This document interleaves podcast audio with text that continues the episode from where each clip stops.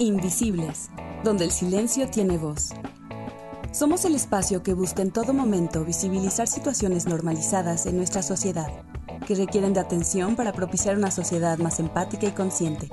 Y apelamos siempre a las diferentes perspectivas, así como a la búsqueda de información y conocimiento. Reconocemos las diferentes luchas, no escuchadas, no vistas, invisibles.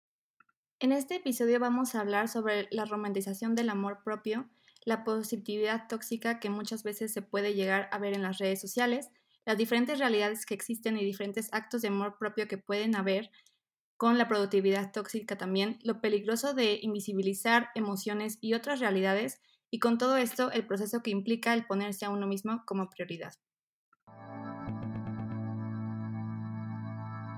Bienvenidas, bienvenidos, bienvenides a un nuevo episodio de Invisibles. Hoy vamos a tener un small talk de la romantización del amor propio y estoy muy emocionada porque estamos aquí todo el equipo. Me presento, yo soy Aline Villegas, he sido su host en los demás episodios y pues es un gusto estar aquí ya a las cuatro por fin después de tanto tiempo. Hola, yo soy Marianela. Normalmente yo estoy en las redes, pero es un gusto estar aquí con todas ustedes y con todo el equipo. Hola, igual a mí me emociona mucho estar de regreso después de una temporada de no estar por acá y pues eso, me emociona mucho regresar y sobre todo tocar este tema que me parece tan importante, pues no solo en, en esta época del año, sino en general es importante pues nombrarlo y ver cómo es que atraviesa nuestras existencias, nuestras vivencias y nuestros, por supuesto, nuestros cuerpos. Y también es un tema bastante interesante que vimos que ustedes querían escuchar. En, en, una publicación vimos de qué temas pensaron que íbamos a hablar y publicamos de la romantización del amor propio y muchos de ustedes votaron por esto, entonces también nos emociona mucho que quieran ustedes hablar, escuchar de este tema.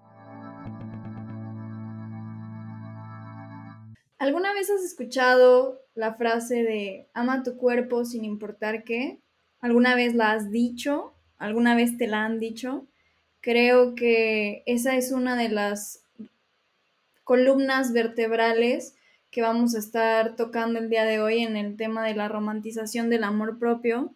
y cómo es que, pues precisamente esta romantización, más que acercarnos a convivir de manera sana, de manera amorosa con nuestros cuerpos, nos obliga y nos impone a tener cierto tipo de relaciones y cierto tipo de percepciones. ¿Qué opinan ustedes al, al respecto? Para mí, el surgimiento de este movimiento comenzó probablemente hace como unos cinco años, tal vez menos, eh, y cada vez pues se ve más marcado. Me parece que ahorita estamos en una época en la que empezamos a ver que pues está siendo algo no negativo, pero se está viendo que está habiendo mucha positividad tóxica en esto. No sé ustedes si ven euforia pero acababa de salir la segunda temporada y hay un capítulo muy interesante, más bien una escena de una chica que pues no se ama y literalmente le empiezan a salir, empieza a imaginar como en todas estas personas que son influencers y es como, ámate, ámate, eres valiosa y se convierte como en esta pesadilla y, o sea, justamente ella está gritando de cómo me puedo amar si me odio. O sea, y es una escena muy impactante. Se habló mucho de esa escena y creo que es algo que estamos pasando ahorita porque justo hay muchos influencers que es como amate, amate y llegas a un punto en el que dices mejor ya no quiero ver esto. Sí, yo, yo creo que sí, tiene mucho que ver como Em, el amor propio con la positividad tóxica, pero la romantización del amor propio, ¿no? Porque sí. es que creo que hay una como, o sea, es, una tendencia muy grande ahorita y muy fuerte en las redes sociales el amor propio, pero mucha gente tal vez lo ha como em, no sé si decir malentendido, pero lo han puesto como de otro lado porque han empezado a poner como, no sé, empezar a poner muchas imágenes de que su vida es muy feliz y de que la vida es perfecta y de que no hay problemas y todo eso. Y yo digo, no, no, no estoy en contra de ello, o sea, obvio que cool, qué padre que una vida pueda ser así, o sea, la verdad. Pero yo creo que, que no se trata de eso, el amor propio. O sea, el amor propio no significa que hay una vida sin problemas, significa que te estás poniendo tú como prioridad en tu vida y te estás volteando a ver a ti mismo. Y voltearte a ver a ti mismo implican voltear a ver tus emociones también de tristeza, también de enojo, también de frustración. Y la positividad tóxica es exagerar como la felicidad que tienes y el optimismo y reprimir y silenciar las otras emociones que solamente las, las reprime la gente porque piensa que son malas y pues le ponen una categoría que ni siquiera sabemos en sí qué es bueno y malo, ¿no? Pero la ponemos injustamente les decimos que son una emoción o sentimientos malos cuando pues simplemente son eso, emociones y sentimientos que tenemos pues de la vida. Sí, yo lo que pienso ahora que las escucho hablar es que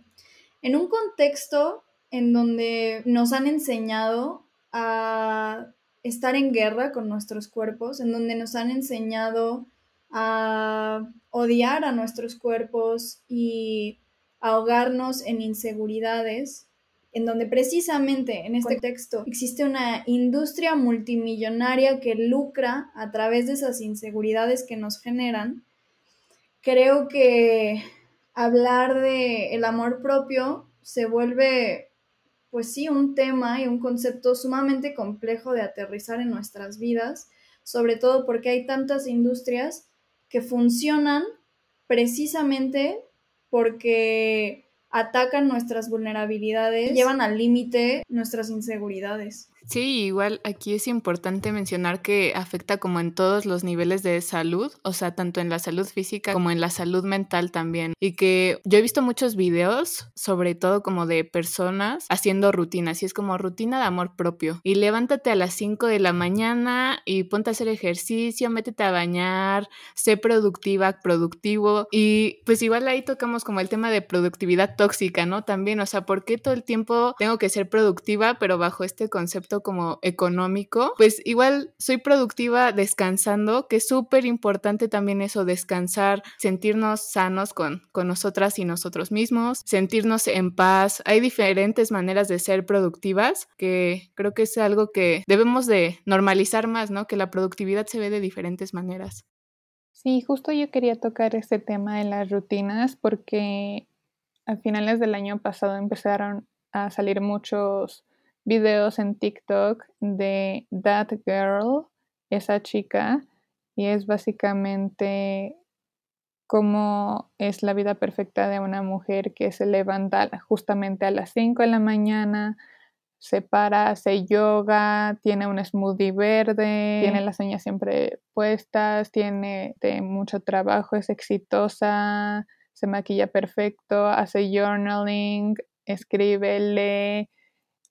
va con sus amigas, o sea, todo en un día y empecé a ver como que muchas chavas empezaron a copiar estas rutinas y entiendo que el punto de esto es pues y vivir tu mejor vida y estar saludable y qué cool, pero tal vez lo más saludable para ti no es levantarte a las 5 de la mañana, tal vez es levantarte a las 8 de la mañana, o sea, entonces no hay como algo establecido que te diga cómo se vive la vida perfecta porque para cada quien es diferente y no depende de si te pones una mascarilla en la cara para que se te vea más bonita o no. Justo, sí. Aparte, el idealizar las vidas o poner cómo deberían ser, pues sí es, es muy, muy tóxico para la mayoría de las personas porque realmente no existe una vida perfecta. O sea, todo el mundo tenemos problemas o preocupaciones en nuestra vida. Y, con eso me acordé de igual un TikTok que vi,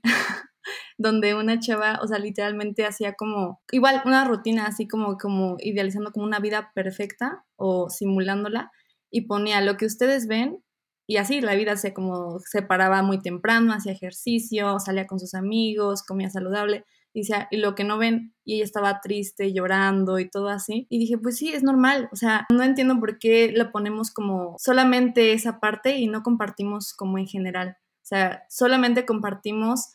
lo que está bien visto, que sería como la felicidad, porque a lo mejor, no sé, tal vez la tristeza, la frustración incomoda,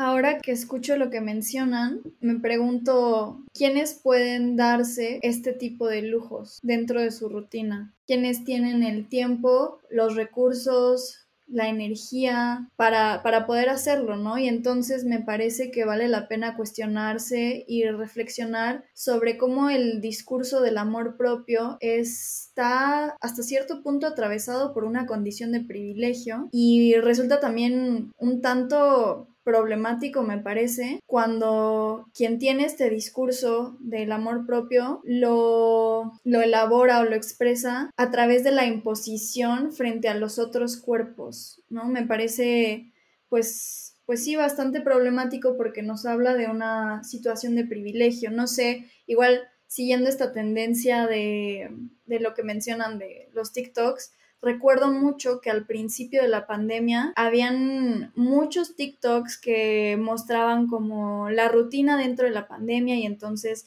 se, justo lo que los ejemplos que mencionan, ¿no? Despertarse a cierta hora, el desayuno, meditar, hacer yoga, journaling y todas estas cuestiones y, recuerdo que, que, habían varias personas que cuestionaban este tipo de actos porque no solo pues romantizaban la pandemia, el, estar en, en, encierro o en cuarentena, sino que además reflejan una condición de privilegio que muy pocas personas tienen. Y entonces si eso significa también el amor propio, estamos excluyendo a muchas personas que no pueden, por esta falta de recursos o de tiempo o de energía, no pueden darse ese espacio. Sí, estoy completamente de acuerdo y lo que mencionaban las tres se me hace súper importante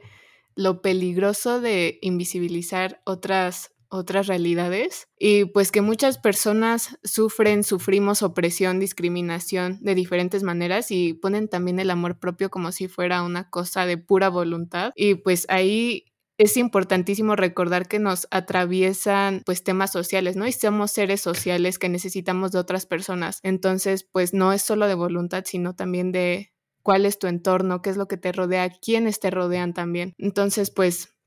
tener eso siempre en cuenta y, y pues como mencionaron, no se trata solo de voluntades y por eso tan delicado hablar de, de, amor propio, ¿no? Bajo este constructo, este concepto, este discurso de productividad, de mostrar solo el lado bueno de la vida, cuando pues no precisamente es así, justo no tendría nada de malo mostrar que no lo es, pues somos seres humanos y eso se nos olvida de repente. Sí, justo hablando de esto de voluntad, eh, como mencionaba Mel, pues entran muchas otras personas, o sea, que pueden tener depresión o cualquier otra enfermedad mental que les impide hacer pues toda esta, esta romantización, o sea, donde el simple hecho de levantarse de la cama y tenderla, eso ya es como el acto más grande de amor propio que pueden tener en el día y simplemente como bañarte porque pues a mí en lo personal sí me pegó como la pandemia cuando ya llevábamos casi un año y era como de ya no me quiero parar, ya, ya no quiero hacer esto, ya no quiero hacer lo otro, o sea, y ver como ver en las redes sociales como que tanta gente estaba aprovechando para hacer las rutinas de ejercicio en su casa y yo me sentía como totalmente improductiva porque apenas si tenía energía para tomar mis clases en Zoom, entonces empezó como esta comparación y sí, o sea, me parece muy importante decir que el amor propio se ve reflejado de diferentes maneras, o sea, puede ser acciones chiquitas y diferentes tipos de acciones para cada quien. Justo también yo creo que el amor propio, o sea, como dicen, no es solamente de voluntad y mucha gente como que en redes sociales y pone como, haz esto y vas a tener como ya la autoestima hasta las nubes, ¿no? Y, toda, y tu vida va a ser perfecta y sigue esta rutina y tu vida así va a estar al top. Y honestamente, o sea, sí son muy buenas las rutinas, son muy buenas esos consejos, pero, por ejemplo, muchas veces necesitamos ayuda externa, ¿no? Por ejemplo, ayuda psicológica, donde no podemos como empezar a ver qué es lo que tenemos detrás de todo lo que tenemos mal en nuestras vidas o nuestros problemas, preocupaciones. Y creo que ahí es donde entra como el malentendido de qué es amor propio como tal, o sea, porque la gente como que lo entiende en eso, en esos como retos y en esas cosas en las redes sociales. Y pues el amor propio en sí es más como un punto de partida, más bien, para comenzar a ponerte como prioridad en tu vida y empezar a voltearte a ver. Y voltearte a ver es todo lo que implica, ¿no? Y probablemente sea un proceso que puede ser doloroso porque justamente, como dijeron, cada quien tiene una vida distinta y cada quien tiene una historia distinta en su vida, problemas diferentes. Entonces, por ejemplo, te tienes que voltear a ver para saber y que te entiendas, para que sepas el por qué siempre que te afrontas a un problema, por ejemplo, reaccionas de la misma manera o por qué no sales de esos mismos patrones que tienes desde que eras chiquito chiquita. O sea, es saber identificarlos, pero eso es un proceso que es realmente pues complicado, ¿no? Y eso requiere mucho más, o sea, sí es voluntad, pero requiere mucha ayuda también y el amor propio es eso, o sea, es voltear a verte a ti y ponerte como, como prioridad, no simplemente como sentir tu vida perfecta como tal.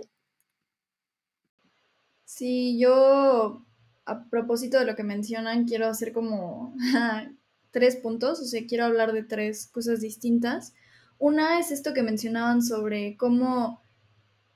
el amor propio se puede entender mucho más allá de todas estas tendencias que vimos en redes sociales, ¿no? Y yo me acuerdo bastante que en este contexto todavía como de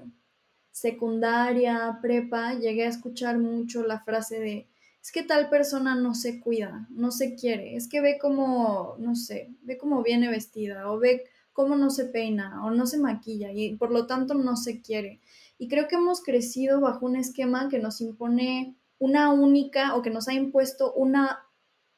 única y exclusiva manera de querernos y todo aquello que no se vea como lo que nos enseñaron entonces no es sinónimo de quererte y al contrario, creo que vamos desaprendiendo todos estos pues estereotipos y todas estas imposiciones y empezamos a darnos cuenta de lo que resuena con cada una de nosotras, ¿no? Porque a lo mejor eh, no sé, yo no me siento bien o no me siento plena haciendo alguna de estas tendencias que salió en TikTok, pero para mí, no sé, sentarme a leer me reconforta y me hace sentirme apapachada por mí misma, ¿no? Y entonces creo que también este proceso es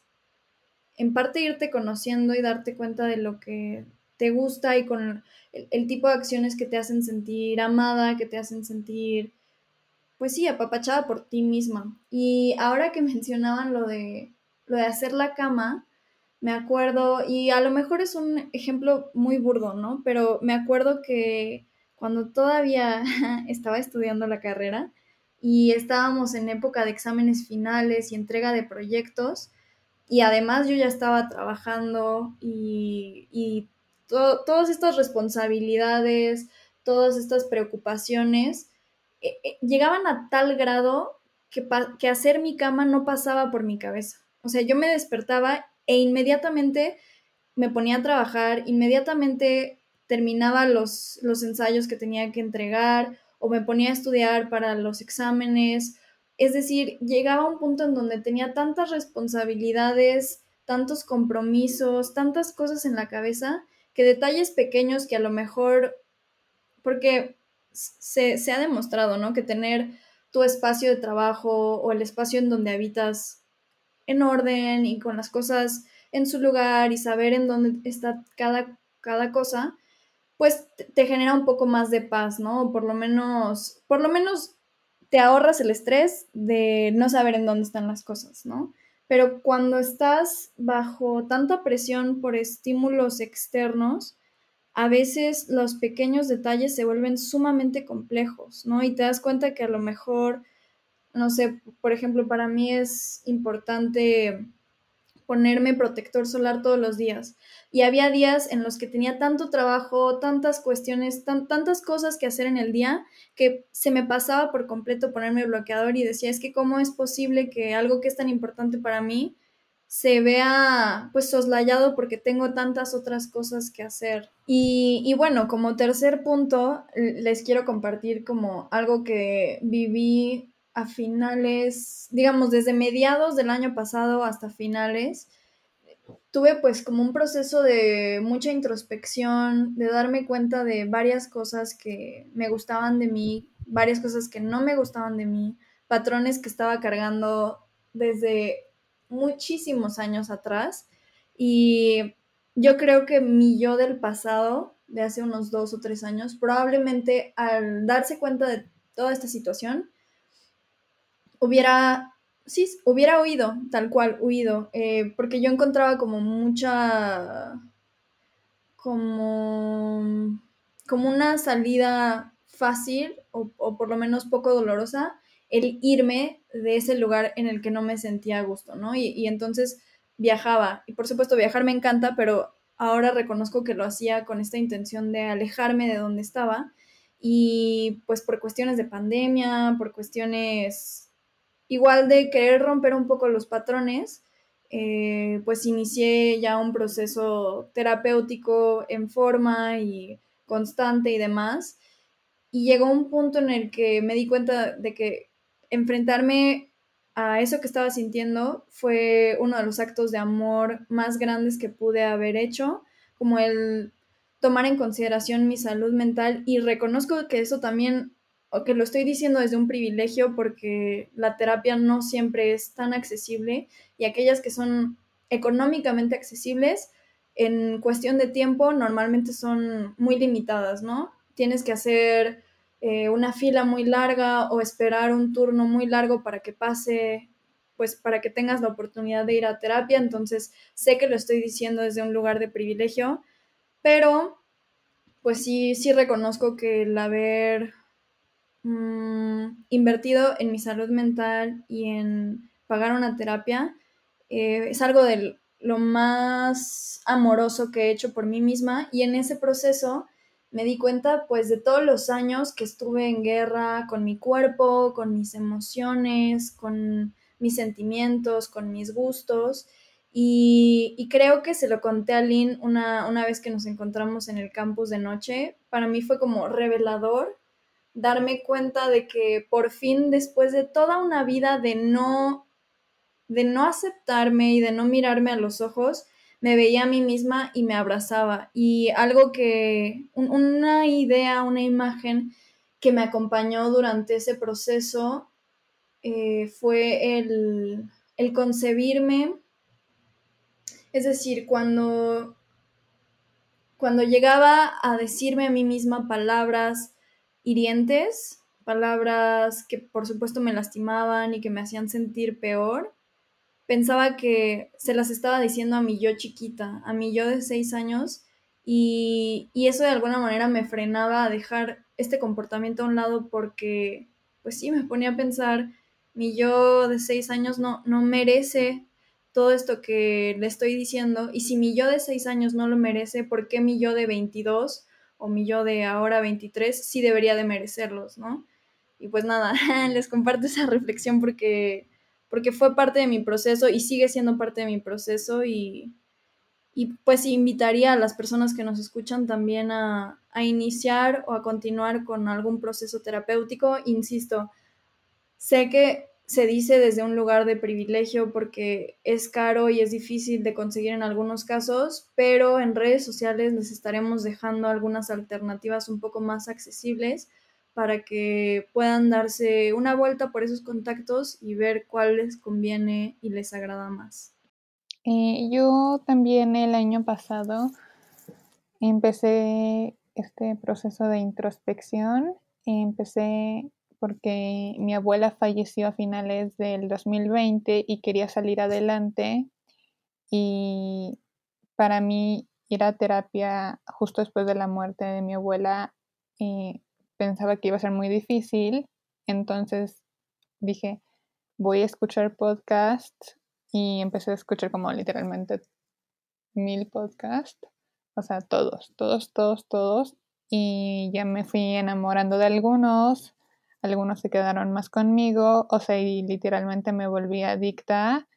y aprendí muchísimo de ellos eh, con especialistas, me dieron herramientas y a partir de eso, o sea, pude ver cómo aprender como de mi pasado, errores que yo había cometido también, de por qué igual seguía los mismos patrones, como decía Marianela, de por qué como tal vez en relaciones amorosas siempre escogía como el mismo tipo, o sea, de dónde venía eso. Y siento que eso me ayudó mucho, o sea, no fue como tal terapia, ya después sí fue a terapia y igual, o sea, la primera sesión, o sea, literalmente le pagué a alguien para que me escuchara llorar. Eh, y sí, ese es un lugar de privilegio, lo sé, eh, pero ya después de eso empecé a sanar como con varias herramientas, porque pues sí, o sea, no es tan fácil como una, solamente una herramienta, tal vez creo que todos tenemos como vidas complicadas y pues algunas son más complicadas que otros, eh, atravesamos diferentes momentos, eh, diferentes duelos. Entonces siempre necesitamos como esta ayuda que puede ser incómoda. Muchas veces es incómoda eh, ver estos procesos y ver como por qué tienes los traumas que tienes o las cicatrices que tienes, pero a la vez es también pues un apapacho, como dice Mel, porque ves como que vales mucho y, y que mereces cosas mejores. Sí, Igual quiero retomar lo que había dicho Marianela de que todo esto es un proceso doloroso, que es justo lo que no muestran en las redes sociales y que darte cuenta pues de, de eso, de los patrones y de las conductas que, que antes no te habías dado cuenta que estaban invisibilizadas, pues cuesta trabajo, cuesta trabajo, es doloroso darte cuenta cuántas veces te falta hasta el respeto, como, como igual dijo Meli del Mar con cómo se hablaba a sí misma. Es doloroso cambiar esos patrones, darte cuenta cómo, cuánto daño te has hecho como a ti a lo largo del tiempo. Y pues que este camino para cada persona es diferente, ¿no? Para algunas puede significar eh, un acto de amor propio, puede ser meterte a bañar, tender tu cama para, por ejemplo, Meli, que es leer un libro, pues para cada persona tendrá como su manera y no hay una manera única de hacerlo, que también eso es muy importante. No sé, en mi caso es ponerme a grabar este, este podcast, pues es algo que yo disfruto mucho y que podría decir que eso es un acto de, de amor propio. Y pues igual me gustaría mencionar que, poniendo igual el ejemplo que usó Mel de, de la cama, pues que está bien, o sea, está bien no tenerlo todo resuelto y cuando no tienes ganas de hacerlo, está bien. O sea, por si alguna persona nos está escuchando que le suceda algo similar con alguna otra acción, está bien no tenerlo todo resuelto. Y va a haber veces en que no se va a poder, que no vas a poder, y está bien, está bien. O sea, siempre tomando en cuenta que va a haber personas que estén ahí para ti, escuchándote, y pueden ser amigos, amigas, tu mamá, tu papá, tu, terapeuta, no sé, van a haber diferentes maneras y bueno, que la terapia, en este sentido, la terapia no sería como la única manera o la única herramienta de apoyo, sino que hay diferentes y que eso igual depende de, de las diferentes realidades. Yo quiero compartir una vez que vi una, una frase en un post de Facebook que lo compartió una amiga donde decía que ir a terapia no siempre es, es feliz o bonito y que muchas veces vas a salir como triste o vas a salir em, pues sí, con, con, a lo mejor muchos pensamientos, mucho que reflexionar y justo por todo lo que, pues por todo lo que estamos diciendo, por todo lo que están diciendo de, de que es un proceso muy largo muchas veces porque vamos, llevamos muchas cosas atrás, ¿no? Mucho historial. Entonces es un proceso largo y puede ser doloroso, pero que a final de cuentas es para, como dijo Mel, ponerte a ti primero y ver que, que mereces mucho en esta vida, mereces todo. Entonces sí, eso es un proceso que pues es difícil, y yo sé que, la terapia puede ser, como, como ya dijimos, desde el privilegio y para la gente que, lo tenga, pues que lo pueda aprovechar es, es una gran ayuda. Y también es buscar mucho la terapia, porque mucha gente, yo he conocido a muchas personas que, que no les gusta una terapia y entonces ya no vuelven a ir a buscar ayuda. Y muchas veces es buscar, es buscar hasta que encuentres la, el tipo de terapia que te guste y también el terapeuta o la terapeuta que te guste, porque hay que sentirse cómodo con la persona que estás hablando y con la persona que te va a ayudar. Entonces, sí es un proceso largo y tienes que estar en, pues, en confianza con esa persona y, y te puedes tardar lo que te tengas que tardar, pero puedes encontrarlo o encontrarla. Y para alguien que, por ejemplo, no tenga esa, que lo esté escuchando y no tenga esa opción porque puede ser muy difícil encontrar esa ayuda, quiero compartir una, anécdota de una persona que, que en, su, en su tiempo no tuvo, vivía en una, en una vida muy difícil, tenía una vida familiar muy difícil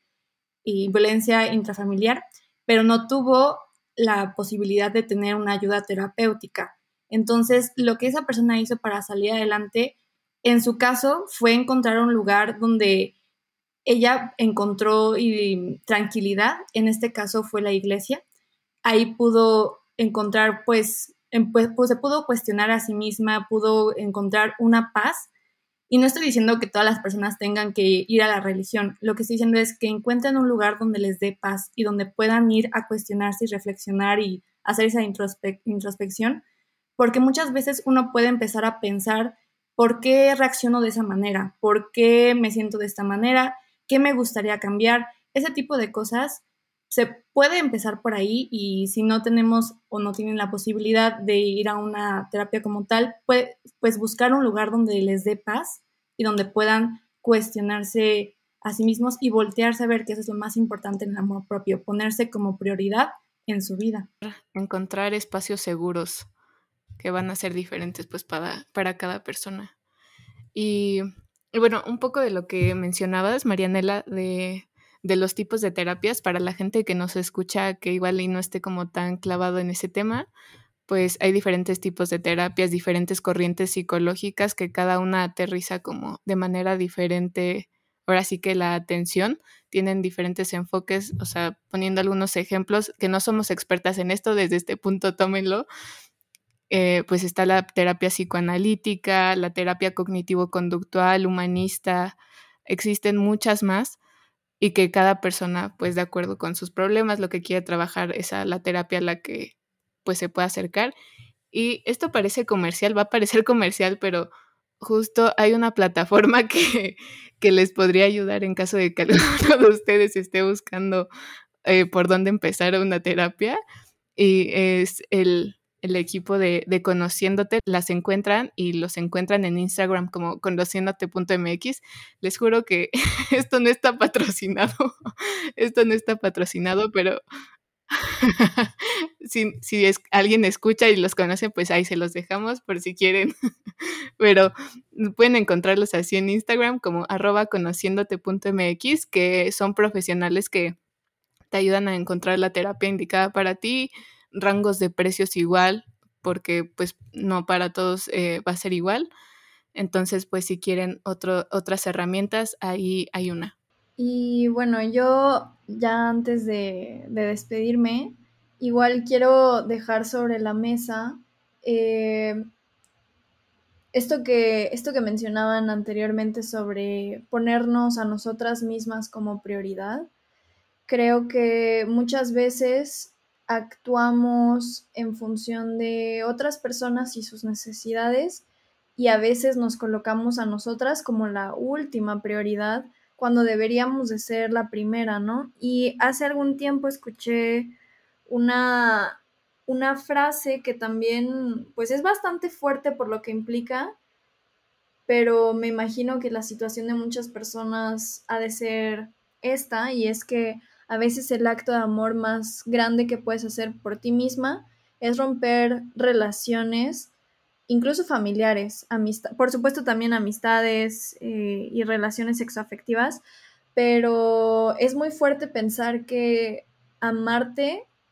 implica o puede implicar también romper lazos con personas que te lastiman y con lugares en donde no, no recibes ese amor que mereces, ¿no? Y me, y me parece pues es algo muy fuerte de asimilar, pero, pero eso, que nosotras siempre tenemos que ser nuestra, nuestra prioridad Y si amarnos implica alejarnos de los lugares en donde nos lastiman,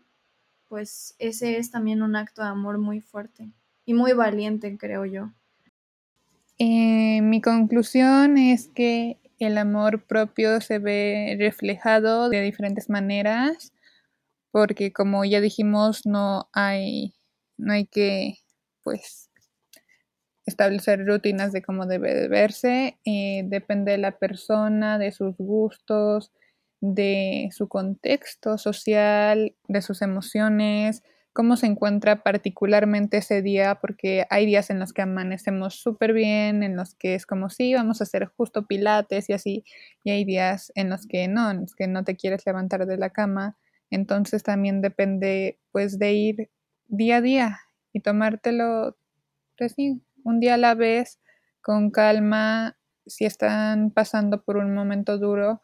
pues Creo que ese es el mejor consejo. Eh, tomarse un día a la vez es un acto de amor propio muy grande y pensar como es solo por hoy y el día siguiente volver a comenzar. Bueno, yo quiero decir que espero, esperamos que les haya gustado esta pequeña, larga charla que tuvimos con ustedes. eh, la verdad es que son muchas como pensamientos que hemos tenido como con estas tendencias, pero todo en, con el objetivo de pues ayudar y pues encontrarnos más y cuestionar todo lo que hemos visto. Y la verdad es que creo que el amor propio realmente es algo importante para todas las personas del mundo y es algo que sí se tiene que, visibilizar, pero hay que visibilizar todo, ¿no? Como dijimos, la felicidad sí, el optimismo sí, pero también las emociones como la tristeza, el enojo, el duelo, la frustración y aprender a perdonarnos a nosotros mismos para poder hacer esos actos de amor que, que dijo Mel, ¿no? Hay muchos actos de amor que podemos hacer y cualquiera cuenta, cualquier acto de amor. Y pues ustedes cuéntenos y díganos tus opiniones también. Y yo creo que también antes de dar por terminado este episodio, tomar en cuenta que el proceso no es lineal y que siempre podemos seguir aprendiendo y nunca vamos a, o creo yo que nunca vamos a saberlo todo ni a tener todas las herramientas. A veces, pues sí, este proceso es constante y es es importante también saberlo, ¿no? y por lo mismo creo aprender a aprovechar esos momentos en donde sí sentimos esa plenitud. No sé, creo que yo me, me quedo con eso. Y pues no me queda más que agradecerles por llegar hasta esta parte del episodio. Muchas gracias por escucharnos y queremos saber qué opinan ustedes, qué opinas tú. Entonces pueden escribirnos en nuestras redes sociales como arroba invisiblespod y contarnos cuáles son sus alternativas de, amor propio. Y pues yo me quedo mucho con un día a la vez, que se nos olvida a veces por las presiones de la vida diaria, pero un día a la vez es, es mi alternativa. Y pues recuerden que pueden seguirnos. A mí me hubiera encantado, esto ya es extra, que hubieran estado las inventadas hoy con nosotras, porque hablan muchísimo de estos temas, pero pues ya será para otra ocasión. Y muchas gracias por estar aquí.